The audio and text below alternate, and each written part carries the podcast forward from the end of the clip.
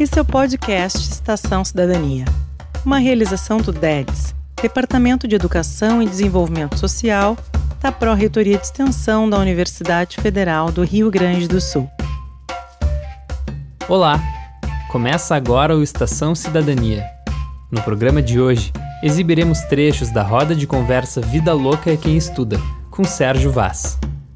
O evento faz parte do projeto Conversações Afirmativas do DEDS, em parceria com o coletivo Quilombelas, MF Nossa Senhora do Carmo, Grupo de Mediadores de Leitura Luísa Marques e Festipoa Literária. A frase de Sérgio Vaz, Vida louca é quem estuda, faz alusão aos tantos obstáculos que muitos estudantes e professores enfrentam para exercer seus direitos básicos de estudar e ensinar. Confira agora. Meu nome é Débora e eu estou falando aqui em nome do Departamento de Educação e Desenvolvimento Social da URGS, faz parte da Pró-Reitoria de Extensão, né, da nossa universidade. E estamos então começando esse essa roda de conversa que é faz parte do projeto Conversações Afirmativas, que já é um projeto antigo do DEDS, né, que já uh, existe desde 2010 e tendo iniciado na época que estavam sendo implantadas as políticas de ações afirmativas nas universidades, né? Então, sempre foi um espaço de diálogo, né, muito com os estudantes, com toda a comunidade acadêmica, com a comunidade externa, com trazendo diversos assuntos, né, com o intuito primeiramente de fortalecer essas políticas, né, dentro da URGS e das universidades. E de lá para cá a gente tem variado muito os temas, né? Uh, principalmente uh, com né, essa, esse público, né, esses sujeitos plurais, né, que começaram a adentrar a nossa universidade.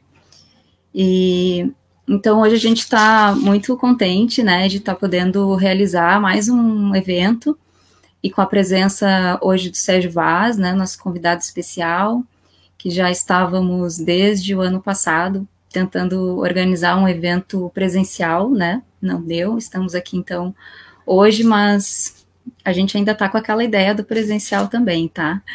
Uh, e também esse, esse evento, né, de hoje, ele é feito com, com várias pessoas, né, coletivamente, com participação do coletivo Quilombelas, com participação da Escola Municipal de Ensino Fundamental Nossa Senhora do Carmo, que é aqui da, de Porto Alegre, no bairro Restinga, e com a participação do grupo de mediadores de leitura Luísa Marques, além também da Festipoa Literária. Todos esses são nossos parceiros e construímos juntos este evento para vocês.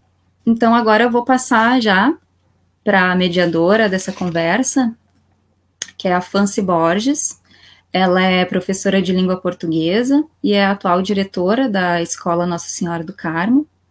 E ela coordena também o projeto Poetas do Carmo, que é. Depois ela pode falar mais um pouquinho, né? Bem-vinda, Fâncio. Obrigada Olá. por estar. Tudo bem? Boa noite. Boa noite a todo mundo que está nos assistindo, pessoal que está chegando. É, Para mim foi um prazer esse convite e fico muito feliz porque eu fui uma bolsista do DEDS, é, eu fui uma estudante das ações afirmativas da URBS, então para mim é muito gratificante voltar para esse espaço, nesse evento tão bonito, com pessoas que eu gosto tanto. Hoje eu sou, como eu disse, eu fui bolsista do, do DEDS quando eu estudei na URGS também, é, quando eu fiz o curso de letras. Hoje eu sou diretora da Escola Nossa Senhora do Carmo, que é uma escola pública da periferia de Porto Alegre, do bairro Restinga. E nessa escola, então, desde 2018, agora com uma certa pausa por causa da pandemia, a gente organiza o Islã do Carmo, e em 2019 nós fundamos então o projeto Poetas do Carmo, foi uma iniciativa dos alunos que me convidaram então para ser a coordenadora desse projeto, que é muito bonito e que dá bons frutos na nossa escola. É, agora eu vou chamar outra pessoa para participar da nossa conversa, que é a Bruna. Ela é atriz, contadora de histórias, dançarina, é, escritora de poesias, e também participa do coletivo Quilombelas, que também é de uma escola pública aqui de Porto Alegre, e do grupo Voe Lendo. Boa noite, Bruna. Boa noite, tudo bem? Eu sou a Bruna Ferreira e é um prazer ter recebido esse convite do DEDES para poder participar dessa roda de conversa uh, com todos vocês, né? Inclusive com o Sérgio. Obrigada. Vou chamar também o Diego, que está ali do ladinho da Bruna, já vou apresentar ele, que ele também é contador de histórias, participa de atividades culturais na, em outras escolas, também atividades escolares, também faz parte do coletivo Quilombelas e tem textos publicados no livro A Gente que Lute. Oi, Diego, boa noite. Boa noite, um prazer estar aqui com todos vocês, com o Sérgio. É isso, eu sou o Diego Maduim, sou contador de histórias, tenho alguns textos publicados, e estamos na luta para ter mais ainda. também sou contador de história pelo Vou e Lendo e faço parte do grupo Quilombelas e estamos aqui hoje. Tá certo. Vou chamar também minha amiga querida Helena Meirelles, também é professora do município de Porto Alegre e também participa do, do coletivo Quilombelas e é uma das participantes dessa conversa que vem embelezar e trazer é, boas contribuições para esse nosso bate-papo. Oi, Helena. Oi, Fancy, oi, Diego, Bruna, Sérgio. Dizer que é uma honra estar aqui representando uh, o coletivo, representando as minhas irmãs, a Janaína, a Vanessa, a Cris, a Ana. Uh, como foi dito, né, sou arte educadora, trabalho na Restinga também, lá no Pasqualine, e é uma honra estar aqui vendo uh, esse pessoal potente, né? Tanto os meninos aqui, o Diego, a Bruna, quanto o pessoal do Carmo e tantos outros que vão aparecer aqui. Para mim é só, só honra, só motivo de honra. Muito obrigada, então, pela participação. E agora eu vou chamar o nosso convidado, né, especial, que é o Sérgio. Boa noite, Sérgio. Sérgio Vaz, então, ele é poeta, cronista, produtor e agitador cultural.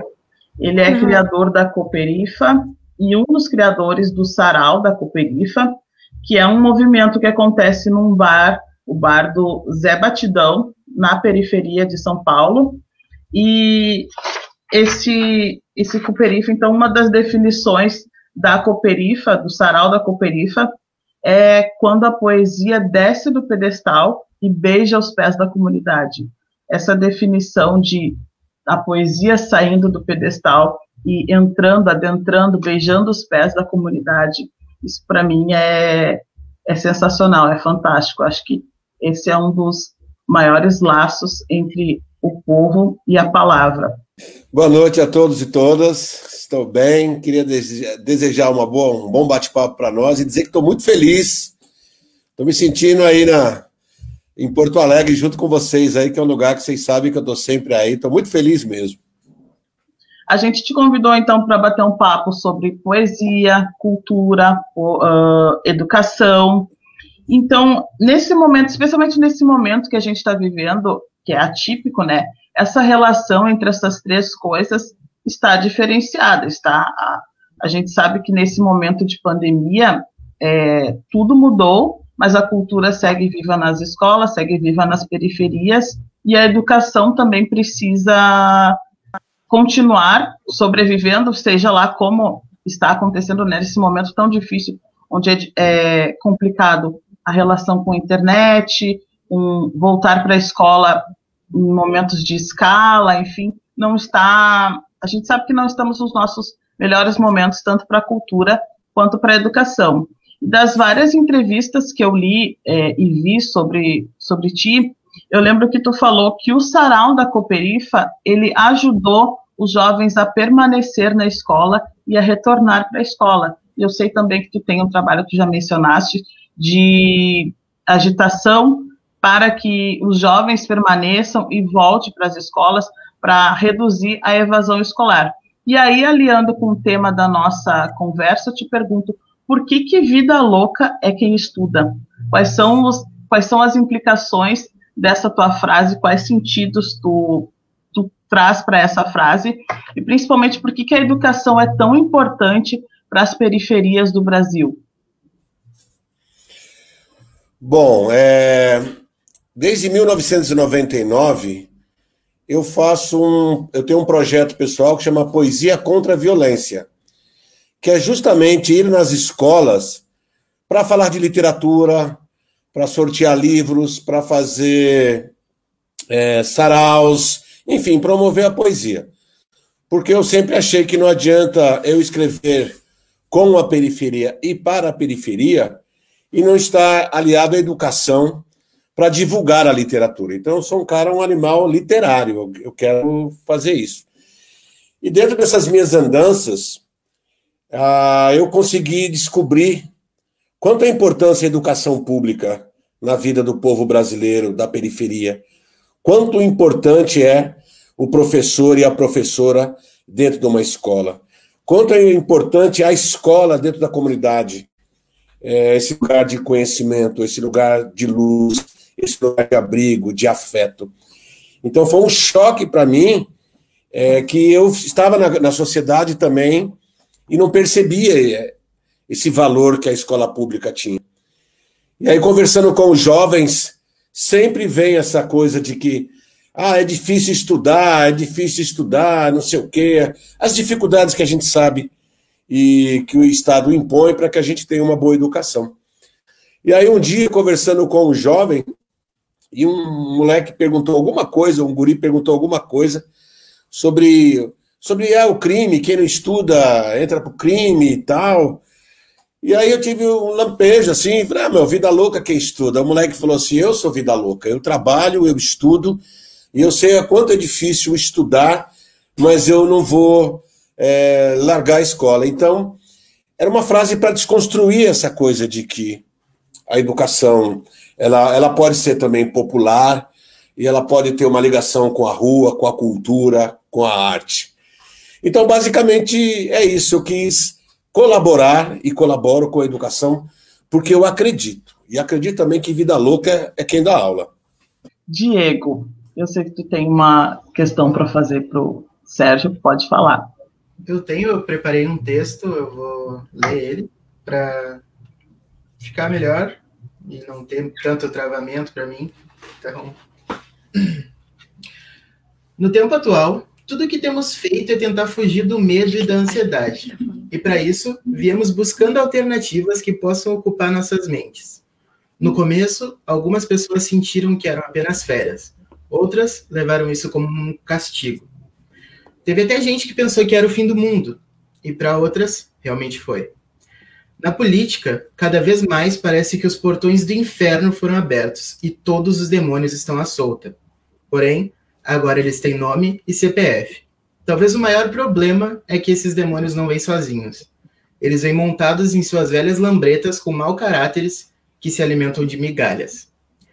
Já na educação, vemos os professores fazendo o possível e o impossível para que o conhecimento chegue em lugares que a internet não chega, onde o governo esquece que tem gente talentosa, na periferia. Então, com tudo isso aberto, eu quero perguntar como não animar da educação quando o acesso fica cada vez mais precário e como a gente incentiva as crianças da periferia a estudar para a gente conseguir formar políticos que deem valor à vida. Bom, Diego, eu já quero deixar bem claro que eu não sou especialista em educação. Eu sou fã dos educadores e sou fã das educadoras. Né? Assim, então, é, o que eu acho muito importante nesse momento é a gente estar juntos, cultura e educação. A gente ser aliado da educação é uma obrigação do escritor, do ator, da atriz, do poeta, da poeta. Então é o que eu faço, é o que eu procuro fazer.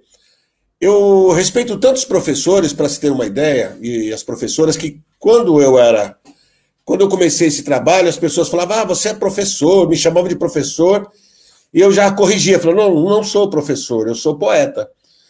E depois que eu vi o trabalho de todos os professores e professoras, acompanhei de perto, quando alguém fala que é professor, me chama de professor, eu finjo que, eu sou também, de tanta inveja, de tanta admiração que eu tenho por esse trabalho. assim. Então, eu acho que o mais importante foi que esses professores levaram para a escola a cultura da rua, né? Porque a escola não é ruim por causa do professor, as pessoas precisam saber disso, a sociedade precisa saber disso.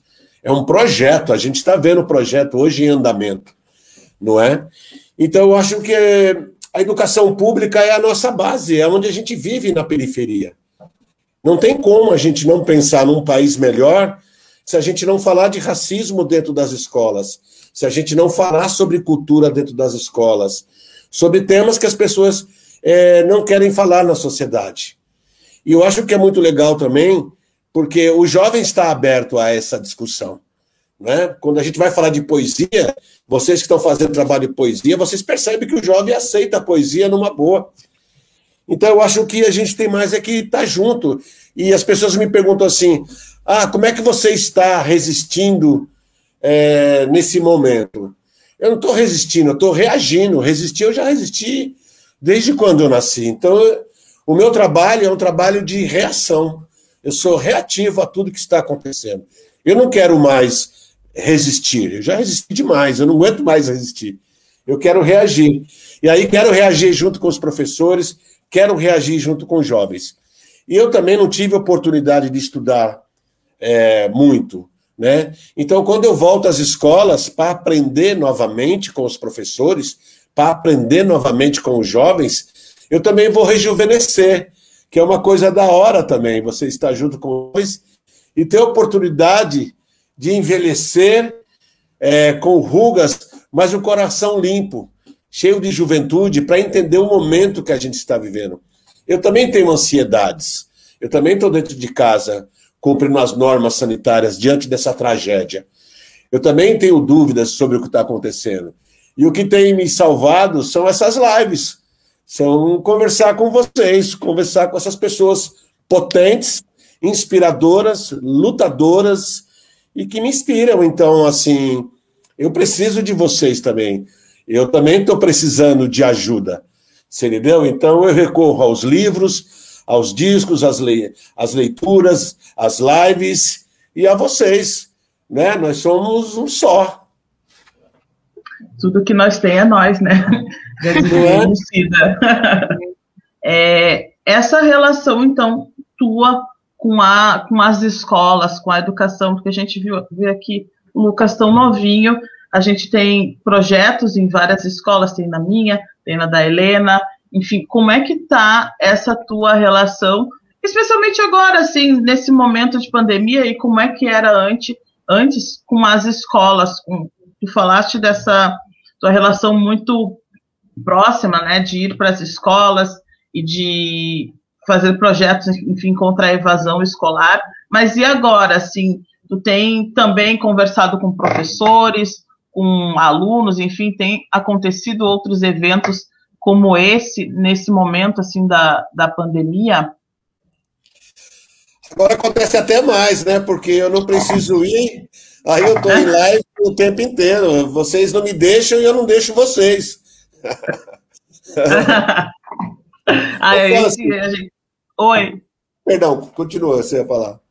Não, eu queria dizer que a gente vai se abraçando nesse, nesse momento, assim, de se acolher e de tornar, assim, fazer como se fosse um aquilombamento entre o poeta, a cultura, enfim, e a escola. Acho que está todo mundo precisando um pouco desse carinho, né? Era isso que eu ia dizer. Eu lembro das primeiras escolas que eu fui, um dia o meu amigo professor falou assim: olha, eu trouxe um escritor, tal, me apresentou. Aí o menino já levantou e falou assim: professor, como ele pode ser escritor se todo escritor já morreu? Né? Então aquilo para mim, eu fiquei pensando: será que vou ter que morrer pro, pro cara da minha quebrada, um jovem da minha quebrada, conhecer o meu trabalho? Foi que aí eu falei: não, não pode, isso não pode acontecer comigo. Eu sou um sonhador, eu vou ter que dividir isso com os jovens. E aí eu não, não parei mais, e eu adorei. E aí os professores sempre acharam que eu estava ajudando a escola, e nem se tocou que a escola que estava me ajudando. É uma troca, eu estou salvo também, eu preciso ir na escola. Eu preciso estar de frente com o povo para quem eu escrevo e com quem eu escrevo. Não justifica falar da periferia se não frequentar a periferia. Eu não sou um, um oportunista, eu vivo na periferia, eu sou da periferia, você está entendendo? Então eu não falo das histórias das pessoas que eu não conheço. Eu falo da, da, de nós, para nós. O meu sofrimento é o mesmo de, de, desse jovem. Você entendeu? Então, eu tô junto, tô junto e misturadíssimo. Não sei. Eu tô fazendo muita live, Fancy.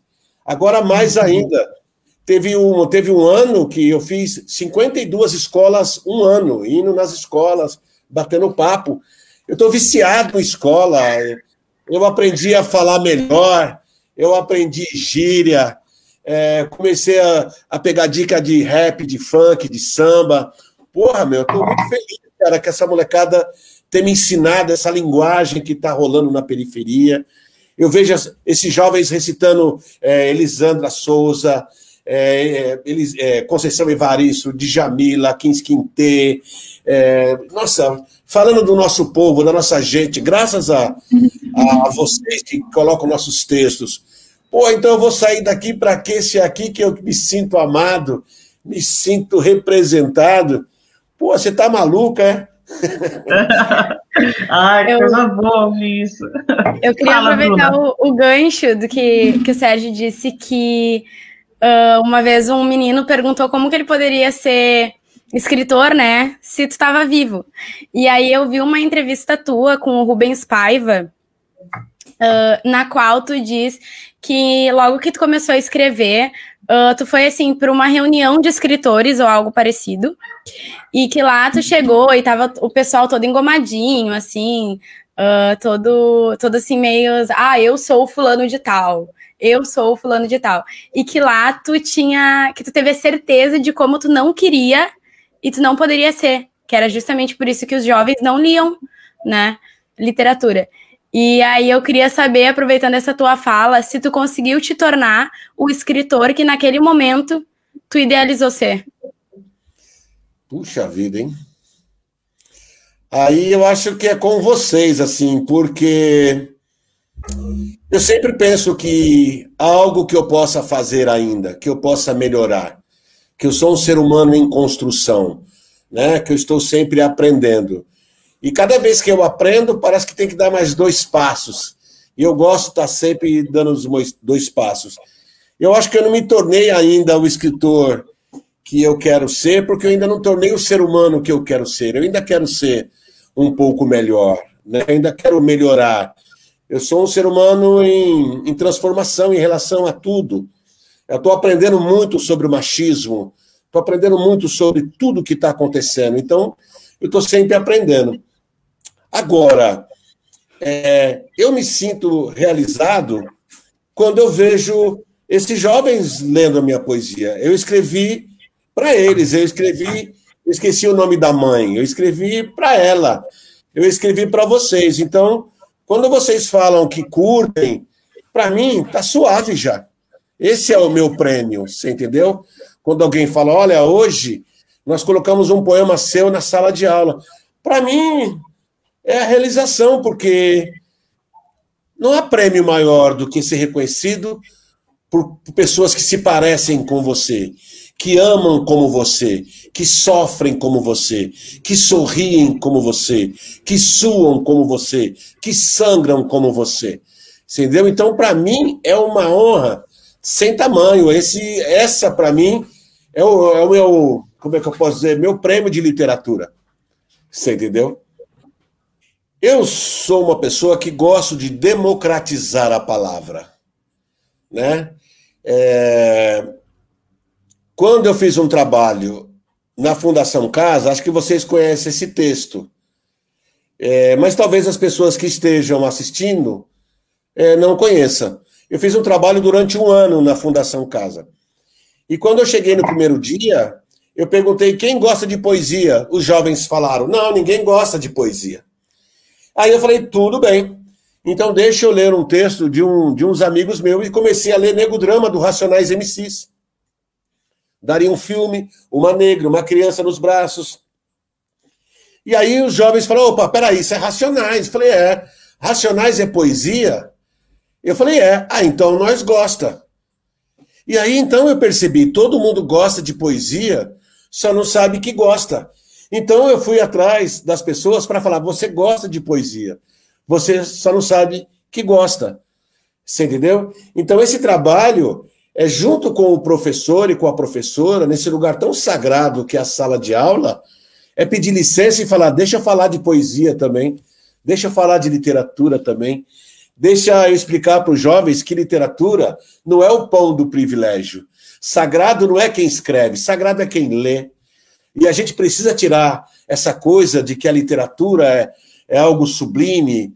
A literatura tem que comer miudinho na mão da molecada, não é? A molecada tem que tem que discutir literatura, discutir poesia, como discute o funk do Lip, como discute o rap do Racionais, como fala da música da Isa, como fala do samba do Zeca Pagodinho, também falar de poesia. Então, o meu trabalho também é popularizar a poesia, desmistificar essa coisa de que poesia é uma coisa difícil, que é uma coisa de intelectual.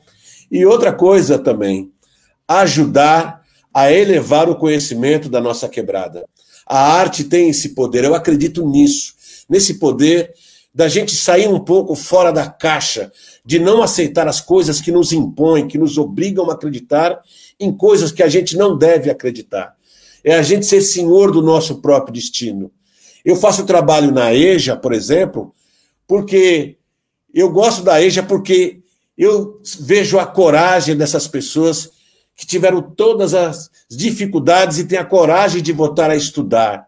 Você sabe que é voltar a estudar no mesmo horário da novela, enquanto os bares estão cheios, as pessoas têm coragem de voltar a estudar. Então são heróis, são heroínas. Então eu vou buscar também essa coragem de não desistir, essa coragem de querer conhecimento, ainda que passou da idade.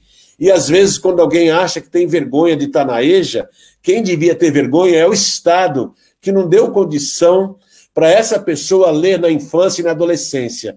E que é uma coisa admirável ter coragem. Então, o meu trabalho é lembrar que essas pessoas, seres humanos, são maravilhosos. E a literatura, o poder do livro, o poder da palavra, da oralidade, né, de abrir uma página, pode abrir caminhos na nossa imaginação e pode ajudar ainda mais a educação fortalecer na nossa comunidade. Você é diretora, tem professores e tem professoras. Vocês são pessoas que passaram por lá, sabe a dificuldade que é fazer uma universidade. E aí vocês têm a grandeza de voltar nesse lugar de onde vocês saíram para que mais pessoas possam estar no mesmo lugar. Isso não é mágico, isso não é gigantesco, isso não é coisa do povo, é só nós que podemos fazer isso. Lutar como a gente, fazer cobranças. Mas além de cobrar o Estado, a gente também deve cobrar de si mesmo.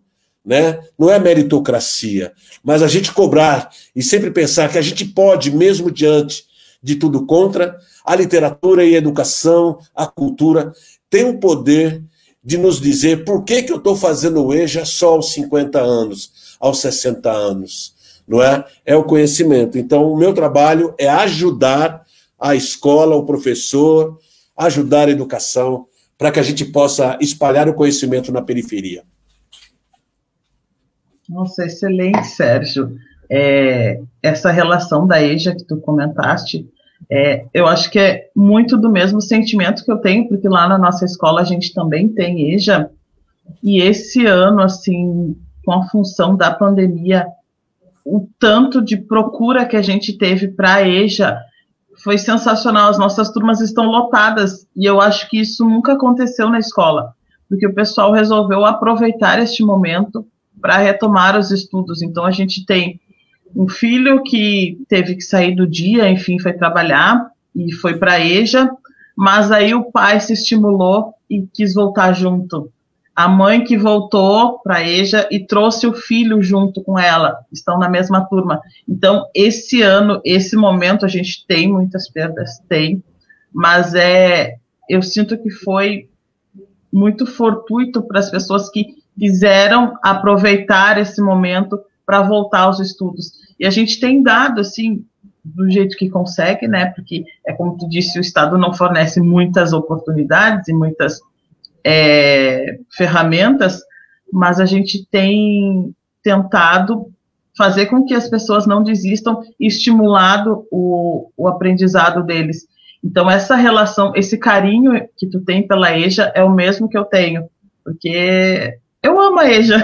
Acho que a, EJA são os mais. Enfim, é, é, é como tu disse, eles são guerreiros. Voltar a estudar ou sair do dia e não deixar de estudar, isso para mim é, é muito bonito. Eu acho que eles estão de parabéns, sempre os alunos da EJA. E os professores também que fazem EJA, porque tu já trabalhou de manhã o dia inteiro, 40 horas, e se doou mais 10 ou mais 20 horas para continuar com o seu trabalho. Eu acho que a, a EJA deve ser muito mais valorizada do que é hoje em dia. Eu tenho aqui alguns comentários mais do José Faleiro. O José Faleiro é escritor daqui de Porto Alegre também. É, Sérgio, tu tem noção da importância do teu trabalho? Tem noção de quantos manos de quebradas perceberam que poderiam ser poetas porque tu é um poeta? Tem noção de quantas vidas foram transformadas, tiradas da roda da tragédia pela tua palavra? Um abraço, irmão. Da hora, Faleiros, obrigado. É, eu tenho noção de quando eu me juntei com todas essas pessoas, a força que a gente tem. Eu tenho noção de que juntar esses jovens, juntar aos professores, juntar a escola, eu acho que sozinho eu não estaria nessa live, eu não teria chegado até essa live. Eu tive que voltar a estudar também. Eu tive que sentar no banco e fiquei na frente ali vendo o professor da aula e eu falei: "Nossa, eu preciso desse axé dessa gente. Essas pessoas precisam me ensinar como eu faço o meu trabalho". Então assim, sozinho é, eu fico feliz de, desse elogio, mas é, eu divido ele porque eu fui aprender na escola, eu aprendi com vocês e aprendo todos os dias quando eu vou na sala de aula. Ah, eu tô, eu tô aqui só só observando, só escutando. e nossa, o Sérgio fala de tanta coisa, traz tanta coisa importante, né? Fala sobre transição, sobre uh, sobre popular, popularização da, da palavra, né? Num, num, num, lugar, num país, numa sociedade onde justamente essa, essa palavra ela foi ela foi destinada, ela foi, enfim, surrupiada e, e só algumas pessoas, né? A algumas pessoas ela, ela parece ser possível, né? E, e aí essa palavra que, na verdade, uh, segundo que eu acredito, ela não é nem nossa, né? Ela é, ela, ela é de Exu, né? Então eu fiquei pensando aqui e antes, mesmo dentro dessa dessa circularidade que a gente está uh, e justamente por essa circularidade, né? Então fico pensando né, nessa importância uh, de pedir licença para ele, né? Ele que é o dono dessa palavra. Uh, fiquei lembrando de, daquele provérbio, né?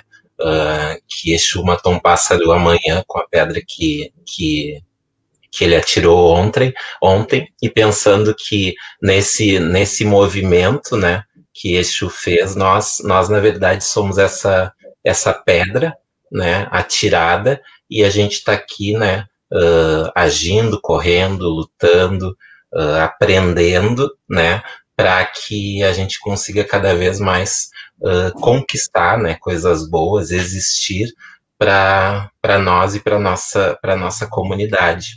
E, e, assim a gente ter muitos Sérgios, muitas Déboras, muitas Francis, muitos Diegos, muitas Helenas, né, muitas Brunas, né, uh, com seus desejos uh, individuais dentro desse fazer coletivo que a gente está aqui, né, uh, por uma educação que, que na verdade, ela, ela, a gente não fala de um investimento, de uma educação enquanto um investimento financeiro, uh, como talvez possa possa vir à cabeça de muitas pessoas, mas, mas sim de uma de uma educação que, que fale mais desse desse dengo, né, desse dessa ousadia, dessa vontade, né, de crescer, né, e não só de um espaço que algumas vezes fala mais de desaprender e de deseducar, né, e ali ao nosso lado, na, nessa periferia, uh, é possível aprender né, e conquistar tanta coisas, tanta coisa. Uh, o, o que, que tu sente quando tu vê, porque assim, uh, tu, tu escreve, né, para alunos de escola pública, né, para alunos periféricos, porque tu quer que a gente, que essa poesia, que o que tu diga chegue, né, na nossa realidade e entender que esses, que esses alunos, que essas crianças, que esses jovens uh, estão te lendo, estão te ouvindo, né? Como tu se sente ver que eles entenderam exatamente o que tu, o que tu quis dizer e que através da tua escrita eles tiveram a possibilidade de começar a escrever também. Como tu se sente em, em ver todas essas homenagens? Ah, eu me sinto muito metido, né?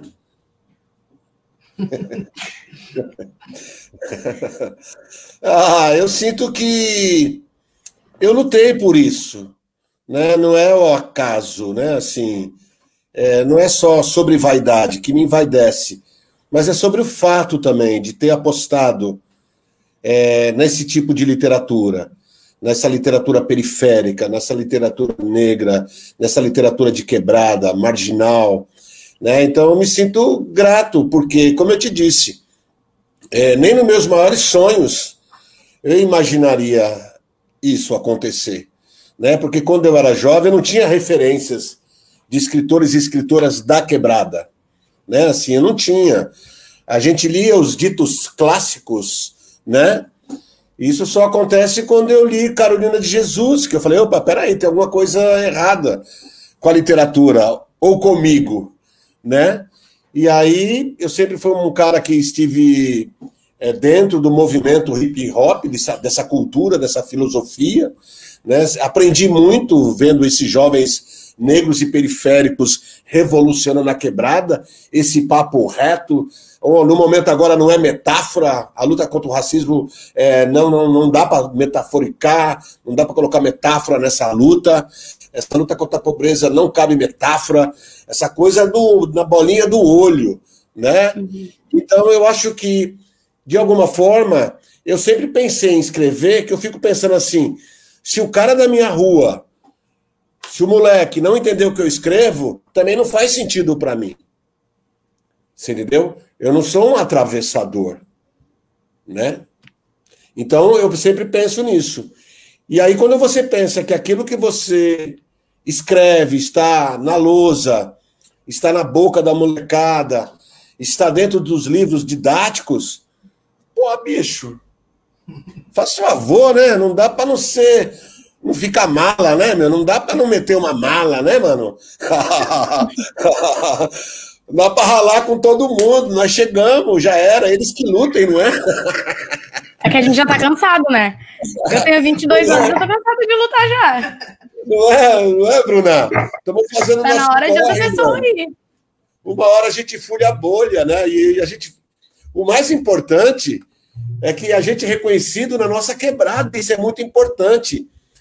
Eu vou te contar uma história, uma história para vocês, de que o tamanho do meu sucesso. Agora você bem ególatra e bem vaidoso. Eu estava no mercado, indo com a minha esposa no mercado, estava subindo a escada rolante. E no final tinha um jovem de uns 12, 13 anos entregando um panfleto de uma ótica, né? Aí quando eu estava subindo, ele abriu um sorriso. E eu falei para minha esposa: Olha, esse menino aí, Sônia, já sabe o que é marketing.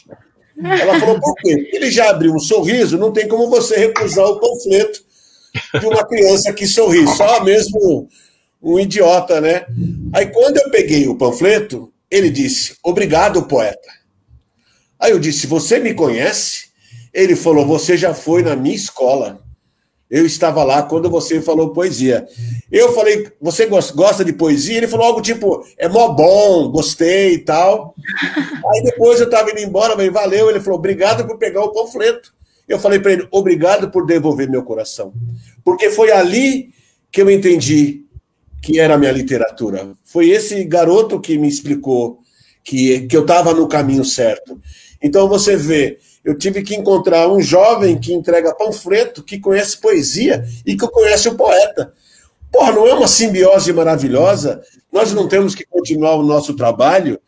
Não, não há prêmio para isso, não há televisão, não há mídia.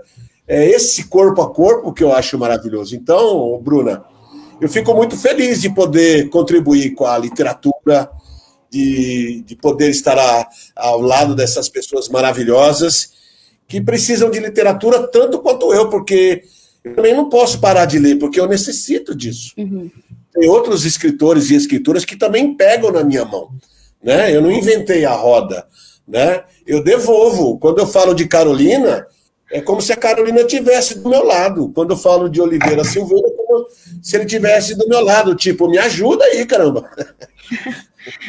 É, eu queria comentar através disso que tu falou, que é, é, é de uma sensibilidade, é esse teu olhar logo que tu começou a escrever, né?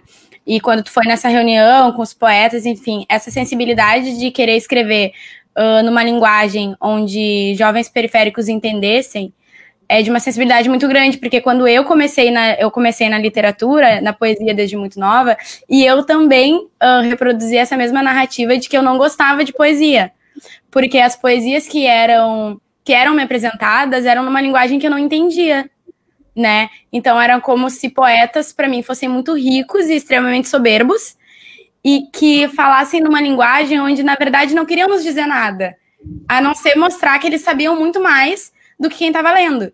E aí, depois que eu comecei a ter uma relação diferente com a literatura, que foi inclusive o pontapé inicial foi uma apresentação do Diego com outro colega nosso uh, do Voelendo, que foi Os Miseráveis, e aí eu pude entender que a poesia ela fala assim numa linguagem de uma coisa que a gente vive. Então foi o pontapé, enfim, para mim começar a procurar uh, poesias do Islã, né, que eu, que eu gosto muito, e agora eu consigo ver que a poesia ela vai muito além, né, dessa... E, e até digo mais, teve uma frase que tu disse que me chamou atenção, que tu disse assim, um, tinha algo de errado com essa poesia ou tinha algo de errado comigo? E eu acho que essa coisa é uma coisa que a gente tem muito quando a gente começa a ler assim esses escritores mais chiques, vamos Clássicos. dizer assim, é. Eles tu tá lendo e aquilo não é tu.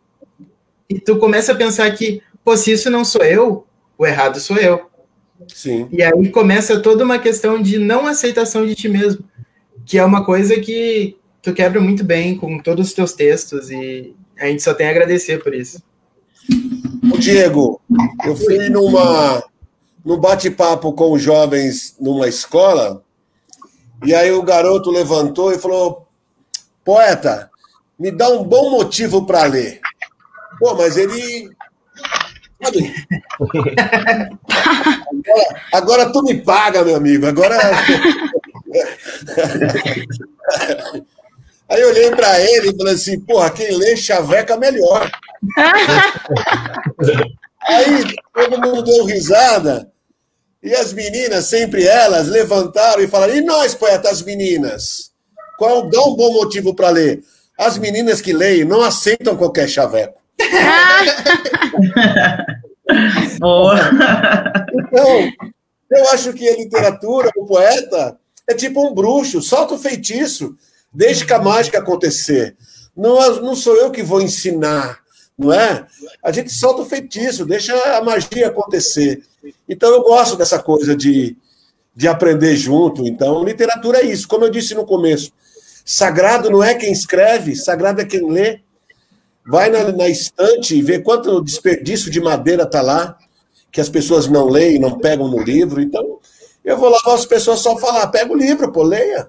Então, isso que a gente já está falando, a gente já está num momento em que a gente já te conhece há muito tempo, conhece o Sarau, conhece a Cooperifa, mas daí eu vou até te pedir para contar um pouquinho do que, que é a Cooperifa, do que, que é o Sarau da Cooperifa, para essa pessoa assim que não te conhece, mas ela vai ter só uma palhinha. Depois ela que vai procurar, ela que lute para conhecer um pouquinho mais do Sérgio Vaz. É, a ideia era a literatura. Eu sempre pensei em difundir a literatura, porque eu leio desde sempre, mas a meu desde sempre é no final dos anos 70, 80, 90. A gente não tinha ainda essa literatura que nos representava, né? Então, e às vezes você tem uma solidão porque você não consegue falar daquilo que você gosta com os jovens, seus amigos, porque é, nem todo mundo gostava de ler na minha idade. É difícil. Então eu sempre pensei. E aí nós, eu, Marco Pezão e várias pessoas, pegamos o bar do Zé Batidão e usamos o bar para fazer um encontro literário dentro da periferia, num lugar que já foi eleito o lugar mais violento do mundo. Para nossa surpresa, tinha um monte de gente como nós, que também gostava de literatura, que não sabia que as pessoas também gostavam de literatura. Né?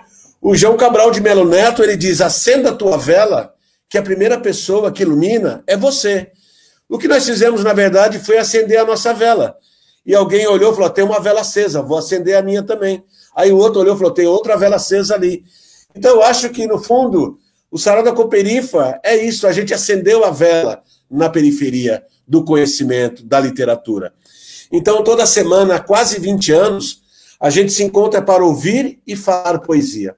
O poeta faz a gentileza de falar poesia e a comunidade faz a gentileza de ouvir. E nessa troca de gentileza entrou a literatura, sem arrogância, sem prepotência, humilde como deve ser, comendo miudinho na molecada. Você está entendendo? Sem agressão. É isso. Então, Sarada Cooperifa é como eu disse no começo, é quando a poesia desce do pedestal e beija os pés da comunidade. E a gente está num bar, que é um lugar sagrado na periferia, tá ligado? É onde a gente se reúne depois do trabalho, depois de 10 horas, dentro do ônibus, dentro do trem. Sabe? Porque as pessoas passam nos bairros de classe média na terça-feira e veem os bares lotados e falam assim: olha lá os playboy, olha que gostoso. Aí quando chega na quebrada, fala, os vagabundos aí, tudo. Fora no bar aí, não sei o quê. Quer dizer, nós, quando estamos reunidos, somos vagabundos. E eles são pessoas. E eu falei, não, nós temos que mudar isso. Nesse bar aqui a gente vai falar de poesia. Nós temos um cinema em cima na laje, tem uma biblioteca dentro do bar. Então a gente foi ressignificando o bar, esse encontro de, de literatura, de pessoas, para praticar literatura que é nítido, muito nítido para mim nas tuas falas, uh, nas tuas poesias, né, como Flor de Alvenaria, Antes que Seja Tarde, Os Miseráveis, Somos Nós. Enfim, esse, esse teu desejo e a vontade, né, de dar voz àqueles que não são vistos e nem ouvidos. E não é à toa que tu é conhecido como o poeta da periferia, né? E muitas das injustiças das quais tu fala e escreve como, por exemplo, violência contra a mulher, né, contra a comunidade LGBTQIA+, são opressões que tu acaba não vivenciando de fato, né? Uh, e como é para ti escrever sobre algo que supostamente tu acaba não sofrendo? De onde vem essa tua indignação, essa tua vontade de lutar, uh, mesmo que ainda assim através da poesia, né? Contra essas agressões e dores das quais não te atingem diretamente. E juntamente com isso, eu queria te perguntar também uh, com essa tua vontade de fazer justiça, tu, enquanto escritor, quais são os impactos que tu acha que a poesia uh, pode causar na educação escolar emancipatória? Bom, eu tenho muitos defeitos, e não são poucos, né? Eu poderia ficar. Mas eu tenho uma coisa que, desde sempre em mim, uma coisa que é o ser humano. O que um ser humano passa, eu também passo, de alguma uhum. forma. Se você acredita na humanidade, se você acredita é, em justiça, se você acredita em equidade, é, você não pode passar batido porque você não sofre. Não é? Essa novidade que as pessoas terem empatia, eu já sou empático desde quando eu nasci. Eu nunca acreditei na injustiça, eu nunca gostei de injustiça. Eu sempre fui um cara certinho, assim, que sempre já era da rua, assim, de defender, de estar de tá na luta. Porque eu sinto que se eu não ajudar o outro a melhorar, eu também não melhoro. Não é? Se eu, se eu não estiver na luta do outro, ele também não vai estar na minha. E você defender um ser humano, e não importa da, o que ele faz, o que ele deixa de fazer, o que ele acredita, para mim é ponto, é ser humano e tudo. Já foi o tempo que eu olhava uma pessoa e imaginava a cor da pele, gênero, qualquer coisa que o valha. Para mim é um ser humano. E um ser humano não pode passar nenhum tipo de injustiça. Então, a minha arte, eu quero falar sobre isso, sobre humanidade. Você entendeu? Então, para mim, é... não é fácil falar, mas eu gosto de pensar de que eu não posso sentir o que a pessoa está pensando, sofrendo, mas eu imagino que o ser humano está passando. É, enquanto outros têm uma vida boa, enquanto outros têm oportunidade, privilégios, eu que não tive vários dos privilégios. Então eu, eu imagino e quero imaginar, porque a mente da gente ela é criativa, não é? Você sabe que o cérebro não, não distingue o que é realidade e o que é fantasia. Então, se você fica ligado ao passado, o seu cérebro revive aquilo todo o tempo. Então, a gente precisa imaginar o que é o sofrimento do outro. Né? Você não passa na rua e só vê um mendigo dormindo e pensa, eu conheci esse cara, como ele. Não, é qualquer mendigo tem que te, que te trazer indignação. Não é? Então, para mim, não é difícil, porque eu acredito na justiça.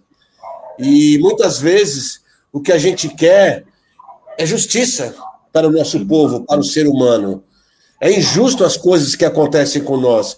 É injusto as coisas que acontecem com a favela, com o negro, com o pobre, com o índio, com o gay, com o trans, com a lésbica. E, e com nós, os índios, é, é injusto, porque como é que a gente vai passar por essa vida e ver o outro e pensar, não sou eu que estou sofrendo, então a minha causa não é essa, vai esperar chegar. Olha o Brasil onde é que está, todo mundo é, ficou pensando que quem está sofrendo é o negro, é o pobre, é o favelado. Hoje o Brasil inteiro virou uma grande favela. Você entendeu? Então o Brasil inteiro hoje está vendo o que é morar numa favela, não ter democracia, não ter direitos. A mesma pressão que eles sofrem dos militares, a gente sofre da polícia contra a democracia, contra o direito de ir e vir, contra o direito de se manifestar.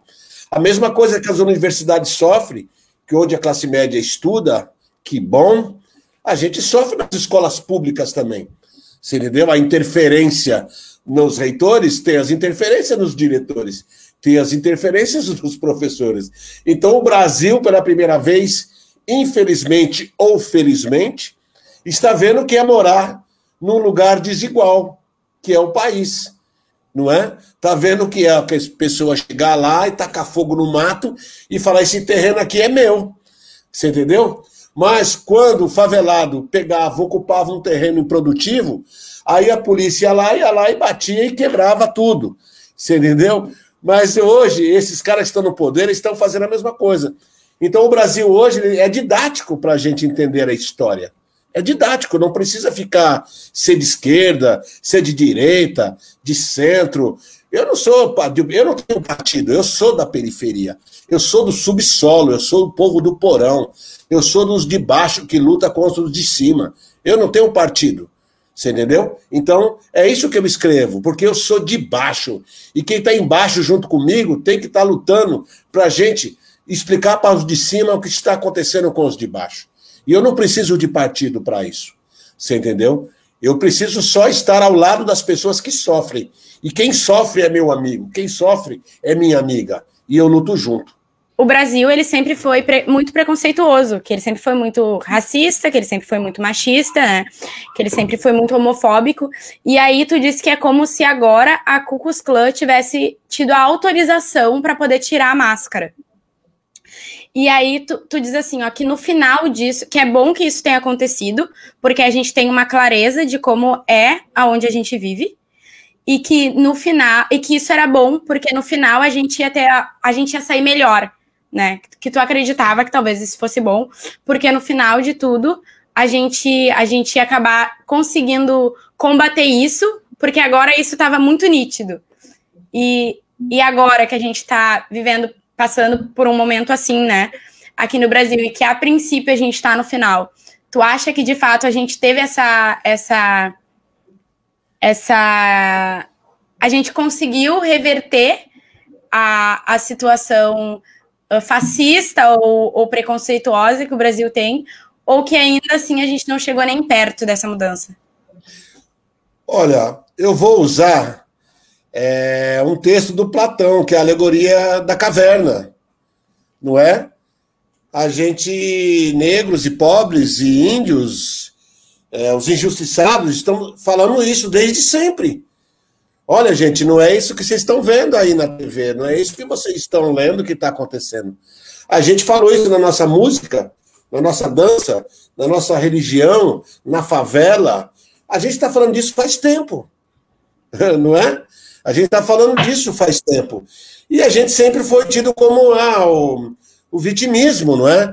Só que agora está é, tá todo mundo vendo. Mas o que eu acho importante também é a resistência também. A gente nunca teve tanta resistência.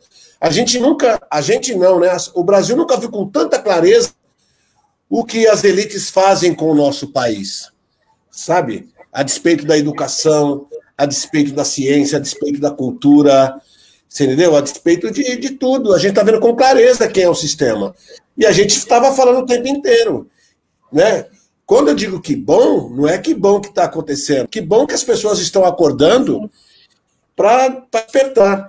A, a Bell Hooks tem um livro chamado Transgredindo a Educação, em que ela fala que quando as escolas eram segregadas, de alguma forma, as escolas que tinham, que estavam nos bairros negros, elas liam sobre Martin Luther King, sobre Malcolm X, sobre Harry Belafonte, sobre as Panteras Negras, é, sobre tudo que estava acontecendo em relação ao negro. Quando fez a integração das escolas, os jovens negros foram estudar na escola dos brancos. E aí foram ter aula sobre os brancos. Quer dizer, então agora a gente vai precisar saber quem são os artistas que, que nos representam, quem são os políticos que nos representam, quem são os educadores, quem são essas pessoas. Tá tudo aí. A gente já sabia disso, não é surpresa. Mas o que eu vejo também é muita resistência. A minha geração não resiste como essa geração jovem, negra e periférica está resistindo. É uma coisa maravilhosa o que os jovens estão fazendo, a clareza das coisas. A gente está olhando só a parte podre, mas a parte saudável também. A gente nunca falou tanto de literatura negra, nunca falou tanto de literatura feminina. Olha os movimentos aí se aflorando, mesmo com essa resistência. Essas coisas aconteciam, as pessoas não levantavam a bandeira do fascismo, mas o fascismo sempre esteve aí. Né? Você vai perguntar que o racismo é novo? Alguém tá, algum negro acha que o racismo é novo? a intolerância religiosa é nova, surgiu agora? Não é? Agora agora está institucionalizado e a gente vai lutar junto, né? É como eu disse, lutar pelo país. As pessoas assim, não me confunda com petista, com comunista. Eu não sou nada disso. Eu sou um ser humano que vejo que as coisas estão erradas e eu não preciso que ninguém me diga. Eu não preciso de um pastor, eu não preciso de um padre, eu não preciso de um político para me dizer que o gás está caro, que a gasolina está caro, que o ensino está ruim, que a intolerância religiosa afeta a fé alheia. Será que eu preciso? Basta ser humano. Então eu estou praticando a minha humanidade. E a minha humanidade não aceita o que está posto. É isso. Perfeito, Sérgio. É, é, eu acho que é, até engraçado dizer, mas é realmente sobre isso, sabe? A questão da humanidade, da empatia, do de fato ser humano, né? A gente fala, está falando tanto em humanidade, né? Nessa, o, ouvi o Sérgio falar agora e lembrei da, da Zangéria, filósofa, quando ela diz que a nossa humanidade ela é inegociável, né? Eu acho que é isso que a gente tem visto hoje em dia, né?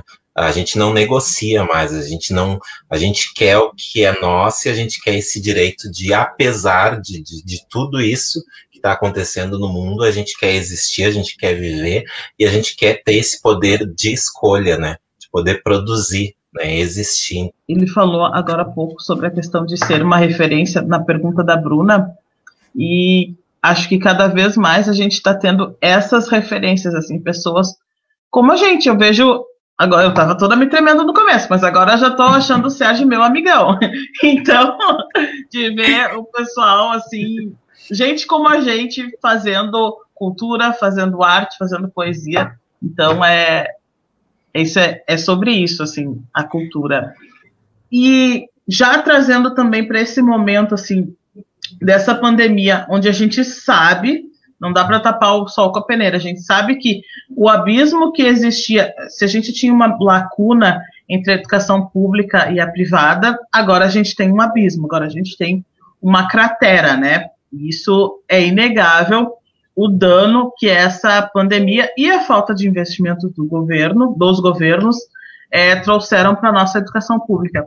E aí agora eu te pergunto assim, como é que a cultura, como é que a poesia, como é que esse agito cultural vai ajudar né, a estancar um pouco dessa sangria que a gente está vendo que tem acontecido, enfim, na educação pública. Como é que a cultura pode ser uma arma? A gente tem como lema no, no Islã do Carmo de poesia eu me armo. E como é que a cultura, como é que a poesia vai ser uma arma, um contragolpe nessa lacuna que a educação está sofrendo nesse momento? Bom, como poeta, eu ainda consigo colocar a minha arte no Instagram, né? Eu estou sempre colocando meus textos no Instagram, no Facebook, tenho acompanhado a educação pelas lives. Eu acho que, no, meu ponto de vista, a gente vai ter que trabalhar um pouco mais. É, a gente vai ter que continuar reagindo, né? A tudo isso. Eu não vejo outra forma. Se a gente trabalhava duas escolas por semana, vamos trabalhar três. Vamos se juntar com todo mundo. É, eu estou procurando ler bastante, me informar bastante, estudar bastante, para que quando as portas abrirem, eu quero sair com a faca nos dentes, mano. sai, de, sai de baixo, malandro. Sai, não, tô, não quero saber mais nada. É, você tá ligado? É, o couro vai comer, mano. A gente vai, vai para cima. Como eu nem gosto muito de, de, protestar nas redes sociais, porque hashtag para mim não muda nada. Você tá ligado? nós vamos ter que ir para as ruas, vamos ter que estar junto com os professores, junto com os jovens, promover eventos, promover clube de leitura. Eu não sei o que eu, que eu vou fazer, Fancy, mas o meu coração está agitadíssimo. Agitadíssimo. Eu tô cheio de, de paixão, tô cheio de amor, mas eu também tô com muita raiva. E eu, quando tô com raiva, eu deixo todo mundo com raiva. Uma é muito amor, muito amor, muito mas amor, raiva é fundamental. Raiva é fundamental. Então eu estou com muita raiva, com muita vontade de fazer as coisas, de me juntar com as pessoas que estão com raiva e que têm amor para fazer as coisas com raiva, porque nós vamos ter que é, agir, é, reclamar como sempre e agir como nunca. Eu até vou aproveitar e vou ler aqui a pergunta da Jana, que também é das quilombelas. Ano passado eu morri, mas esse ano eu não morro. E como é que o contexto atual está te inspirando, então, já que a gente está nesse, nesse momento da conversa? Eu vejo a luta. Eu consigo ver a tragédia, lógico, não sou. Mas eu consigo. Meu, as, as, mulheres negras vão mudar esse país. A gente nunca ouviu tanta mulher negra falando, lutando, resistindo a comunidade LGBT está tá, tá, tá na linha de frente. O jovem da, perif, da perifa, nos mestrados, lutando por melhores condições nas universidades, sabe? Fazendo encontros. É, os músicos, é, é, é os artistas resolveram se posicionar em relação à arte. Ninguém está aceitando mais bunda mole na arte, não. Você tá ligado? Uhum. A gente tá cobrando, as pessoas estão cobrando, ô fulano, cadê? E aí, meu? Qual é o seu posicionamento sobre a vacina, mano? Qual a é gente seu... não aceita bunda mole em nenhum lugar mais. Não é? É, não é? Em todos os sentidos. As pessoas estão colocando o dedo na cara desses caras que ganham dinheiro com o povo e que não tem o um mínimo de empatia quando o povo sofre. Não dá mais pra gente ficar nessa. Ou é ou não é, meu mano. É ou é ou não é. Então, nisso eu, vejo, é, nesse, nesse sentido, eu vejo que a gente passou aí, nós lutando só. A gente estava nós aqui na favela, na periferia, Os pretos é mimimi, mimimi, mimimi, mimimi. Esse favelado que não para de falar, esse genocídio é coisa inventada. Sabe, a gente estava falando sozinho. Só nós, para nós. E, de repente, as pessoas são obrigadas a lutar também, porque senão está todo mundo no mesmo balaio. Eu acho que é isso. Eu estou muito empolgado. Tô... Ô, Fancy, eu estou muito animado com a luta. Não animado com o país, mas eu estou muito animado com a luta. Eu tô, estou muito animado com as coisas que eu vejo, com esses jovens que estão falando. Eu vejo live de jovens como vocês, como o Diego, a Bruna, a Helena, a Fancy. Eu falo, meu, que potência, caraca, valeu a pena. Tudo que o hip hop fez, tudo que os ancestrais fizeram, tudo que o movimento negro fez lá atrás, valeu a pena tudo. E essas pessoas estão inspirando outras pessoas, né?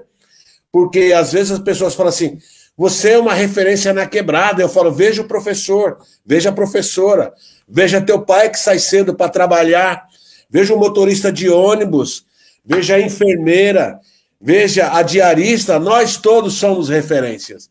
O artista não é a única referência. Ele tem um alcance maior mas a gente precisa valorizar as referências que a gente tem na comunidade. Né? Tem muita mulher que ninguém conhece que está enfiando o dedo na cara da polícia, no dedo na cara do, do, do, policial, que não sai na TV. Tem muita gente lutando pela educação fundamental, educação é, básica, e que não aparece na mídia, que são referências também. Então, acho que nós temos que se juntar a essas referências. E eu vejo muitas referências, muitas muitas referências. Então eu vejo o povo, ah, o povo, o povo não sei o que, o povo nada, meu amigo. Quem foi engabelado foi a classe média, morou? Que teve as melhores escolas, teve acesso à cultura, teve acesso à arte, teve acesso a um monte de coisa e se deixar enganar. Nós não tivemos nem chance, né? Porque a gente não, não deixaram a gente estudar. E a gente procurou outros meios, se uniu, fez sarau, fez movimento hip hop, fez slam, se juntou com as escolas, se juntou com as quebradas, fizeram funk, fizeram hip hop, e é isso, mano. Nosso povo é 10. Você tá ligado? Não deve nada para ninguém. Ah, que o povo, o povo, uma ova, não cobre do povo nada. Porque quem tá ferrando esse país são as pessoas que estudaram nas melhores escolas. É isso, já era. E essas pessoas não são elite, né? A elite é a gente, a elite é o povo. Essas não é? pessoas é? que estão nos melhores lugares, eles são só a burguesia, são só ricos. A elite está sendo é, construída na periferia. A elite é a periferia. A gente vai chegar lá. Tem muita gente pedindo aqui para tu recitar para gente algumas das suas poesias. Eu não sei se tu preparou alguma coisa, mas os comentários estão bombando de, por favor, recita para gente. Amor com fim. Sim, o amor acabou. Mas obrigado por ter começado. Fui feliz porque te amei, honrado por ter estado ao teu lado. Mas ainda que tua boca diga que me ama, o silêncio dos teus olhos aflige meu coração. Houve um tempo em que sorríamos muito e que nossas mãos caminhavam unidas com oração ao Deus da felicidade. E hoje, ainda que haja lágrimas, essa lembrança alivia a dor na despedida. Peço perdão se por acaso não cumpri a promessa da eternidade.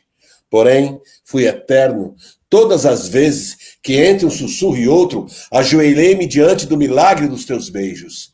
E crucificado na cruz, dos dias que não davam certo, me sentia um Deus, todas as noites, que recitava em teus braços o amor nosso de cada dia. Não sei se posso ser teu amigo depois ter sido teu amante, mas depois ter sido teu amante, que graça tem ser teu amigo. Não quero de volta as estrelas que te dei, em troca de todas as vezes que me levou ao céu. O amor é um presente que poucos podem ter ou dar. Amar é um ato de coragem. Desamar requer humildade. Quando se dá o último abraço, é porque já faltavam braços há muito tempo. Não quero entender o amor. De minha parte, só queria dizer obrigado. Sérgio Vaz me dá um autógrafo! Ah, Obrigada, meu Deus. Tamo junto. Ó, tô lá no Instagram, poeta, arroba poeta SV. Adquiram meus livros se vocês puderem, quando a situação melhorar, certo? Dá uma moral para mim aí, que eu também tenho que pagar meus boletos, certo? Não vão se apertar, não. A hora que der uma clareada aí, fica tranquila, sem pressa. Mas vai lá no Instagram, no Facebook, conheça meu trabalho, curtam lá, dá essa moral para mim. Firmeza? A gente Ó, já se despediu. Queria aproveitar e agradecer todos e todas que estão na live, as pessoas do EJA, das escolas, professores e professoras.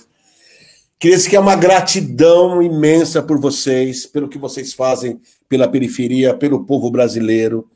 O reconheço, sabe? Eu queria agradecer demais por tudo que vocês fazem com o meu trabalho.